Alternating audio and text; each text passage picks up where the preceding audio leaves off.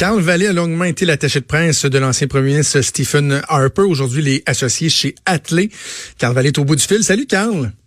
Salut, comment ça va?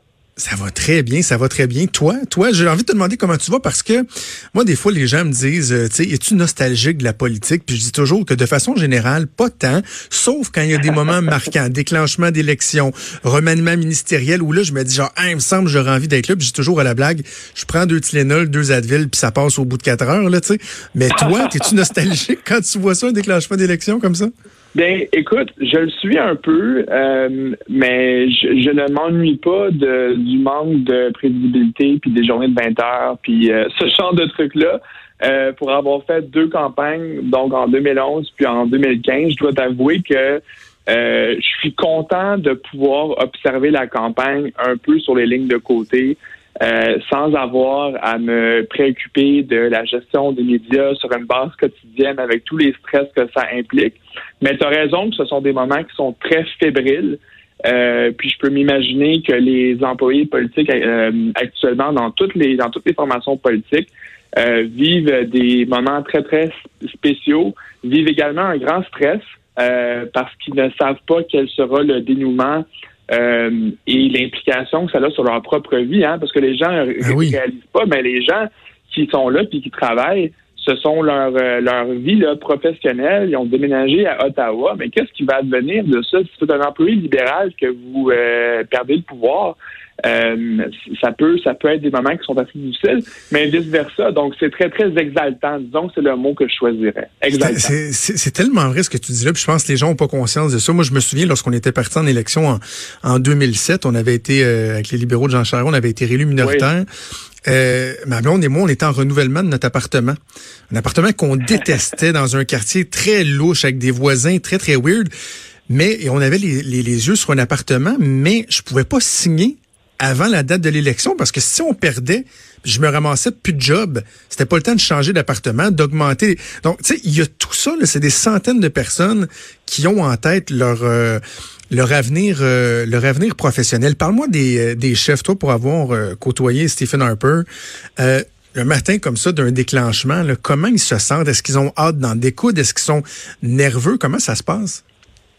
Ça dépend vraiment du niveau de préparation. Normalement, il ne devrait pas y avoir tant de nervosité parce que la façon dont tu défais ta nervosité, c'est en te préparant. Et puisqu'on sait que la date de l'élection euh, elle est euh, connue comme en vertu de la loi depuis le 4 ans. Donc, on sait que ça va être le 21 octobre 2019. Donc, normalement, les chefs sont prêts, leurs campagnes sont prêtes, les scripts sont prêts, les lignes de presse ont été imprimées, ils savent, ils connaissent les, enjeux sur le bout de leurs doigts. Euh, donc, il devrait y avoir beaucoup de fébrilité. je ne sais pas si le mot nervosité est exact, mais certainement que pour les chefs politiques qui ont jamais fait de campagne, donc là, euh, en fait, tous les chefs, sauf Justin Trudeau, si on y pense comme il faut, euh, ce sont la ça va être la première fois pour eux qu'ils vont faire campagne à titre de chef. Et ça, ça l'amène euh, une autre type de pression qui est extraordinaire, c'est-à-dire de faire des points de presse nationaux sur une base quotidienne euh, de faire face à des enjeux dans toutes les régions du pays en même temps et faire en sorte d'avoir un message cohérent dans toutes les régions du pays. Euh, le Canada, c'est un c'est un pays compliqué euh, avec plein de contradictions. Ben oui. Puis c'est la responsabilité du chef de faire la quadrature du cercle. Puis honnêtement, parfois c'est très difficile. Euh, moi, j'ai vécu des campagnes électorales au provincial. Je l'ai pas euh, vécu au fédéral. Parle-moi des particularités de ça, parce que au niveau de l'organisation, par exemple, parce que là, tu disais bon choix, avoir des messages articulés et tout, mais au niveau de l'organisation, parce que par exemple au Québec, tu as ton plan de campagne et là, des fois, selon mm. comment la campagne va, tu vas avoir des gains potentiels dans certaines régions, des, de la protection, des actions pour protéger des, des, des acquis dans certains endroits. Et là, tu t'ajustes comme ça, mais à la grandeur que le pays a, que le Canada euh, a, ça doit être toute une logistique. Il doit avoir euh, des discussions à n'en plus finir en coulisses, à savoir ben, sur quelle province on met l'emphase, on voyage où, comment on se fait, le, temps perdu à voyager, etc. Ça doit être extrêmement complexe. Mais logistiquement, tu as entièrement raison que c'est une opération qui est très, très complexe. Et d'ailleurs, comme tu viens de l'évoquer, il y a, il y a un nombre d'heures important qui est investi euh, à prévoir et à planifier, euh, à créer des itinéraires et à s'assurer que tout soit passé au, comme au peigne fin. Donc, disons là, que M. Scheer a un événement là, euh, dans le sud-ouest de l'Ontario demain soir. Mais là, ça, ça veut dire qu'il y a des organisateurs dans cette région-là qui doivent mobiliser des gens avec les différents candidats locaux, leurs équipes, pour amener le maximum de gens là pour faire une démonstration de force pour que quand les médias arrivent là, ils voient, OK, il y a un certain momentum, euh, clairement, il y a beaucoup, beaucoup d'appétit, euh, puis euh, le Parti conservateur est capable de vraiment compter sur une équipe locale forte qui donne une indication qu'ils ont des chances réelles de gagner. Puis ça, fait qu'il y a toute une psychologie derrière ça. Mais pour amener des centaines de personnes dans un dans un lieu X, c'est mm. compliqué. Et, et aussi, qui, est-ce que vous amenez? Puis est-ce que vous filtrez les gens qui rentrent? Euh, parce que est-ce que vous voulez vous retrouver avec le risque d'avoir un, manifestant qui interrompt euh, le discours du chef? Puis là, évidemment, si ça arrive, ben, le message vient de prendre le bord parce que les médias vont couvrir la manifestation. Donc, vous voyez toute la toute la complexité logistique que ça peut engendrer. Puis évidemment, euh, il y a seulement deux parties euh, actuellement qui peuvent compter sur un sur un avion. Je pense que le NPD en a pas cette année. Tu me corriges si j'ai tort, Jonathan. Non, non, Jack euh, a dit que lui, il voulait moins polluer. Dans les fonds, on se comprend qu'ils n'ont pas une scène pour louer un avion.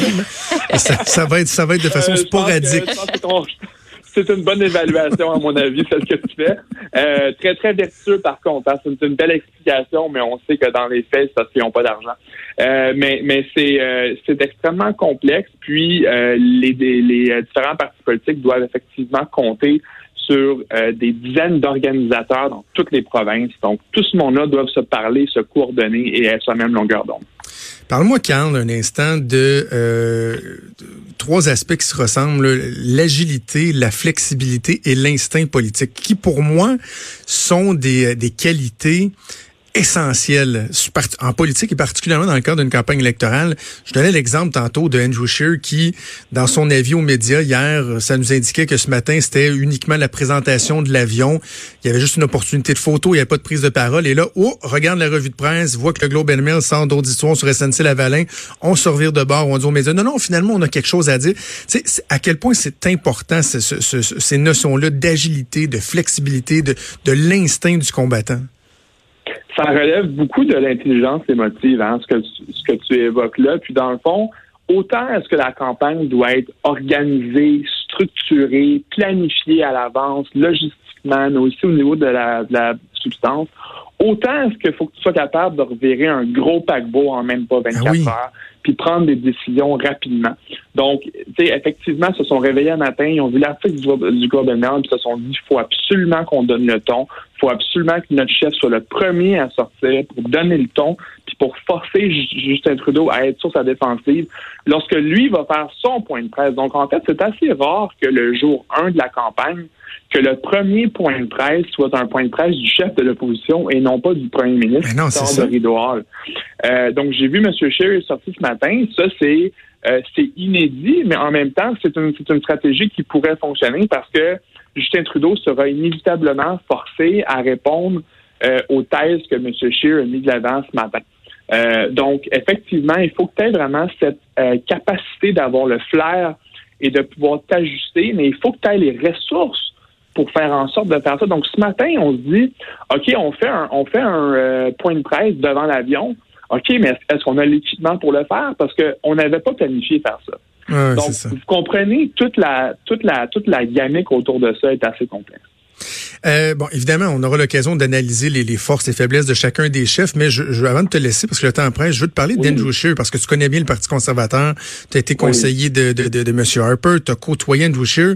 J'entendais Thomas Mulcair euh, ce matin avec Benoît Dutrisac dire, tu sais, faut pas le sous-estimer, Andrew Scheer. Lorsqu'il s'est présenté la première fois pour être député, il était jeune, il se, il se battait contre euh, un député expérimenté comme ça se peut pas. Il a réussi, il est devenu président de la Chambre.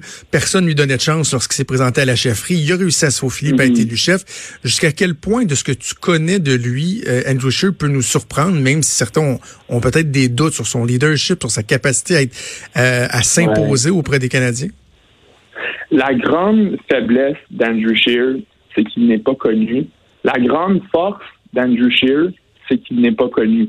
Puis ce que j'entends hmm. par là, c'est que la campagne va compter, c'est-à-dire que s'il est capable de tirer l'épingle du jeu et de faire bonne impression, euh, il pourrait effectivement surprendre. Puis ça me fait un peu penser, j'entends, à la campagne de M. Harper en 2006 où M. Harper était euh, quand même assez inconnu. Il avait déjà fait une campagne en 2004, mais il était chef de l'opposition seulement depuis deux ans. Donc, un peu le même, le même échéancier que M. Scheer.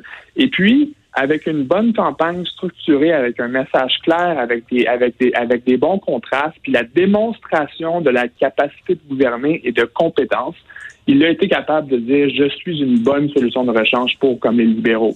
Donc, si M. Scheer est vraiment capable de faire ça, je pense qu'effectivement, il pourrait nous surprendre. Puis d'ailleurs, ce à quoi M. Mulcair a fait référence ce matin, c'est qu'en 2004, quand Scheer s'est présenté dans un comté en, Saskatchewan, c'était un comté fortement NPD et qu'on qu'on croyait irréversible.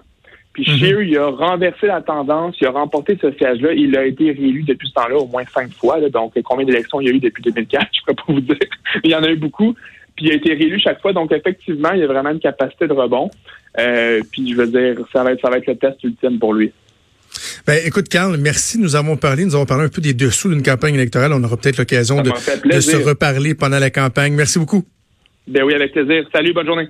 Merci, Carl Vallée, ancien attaché de presse de Stephen Harper et associé au cabinet Atley.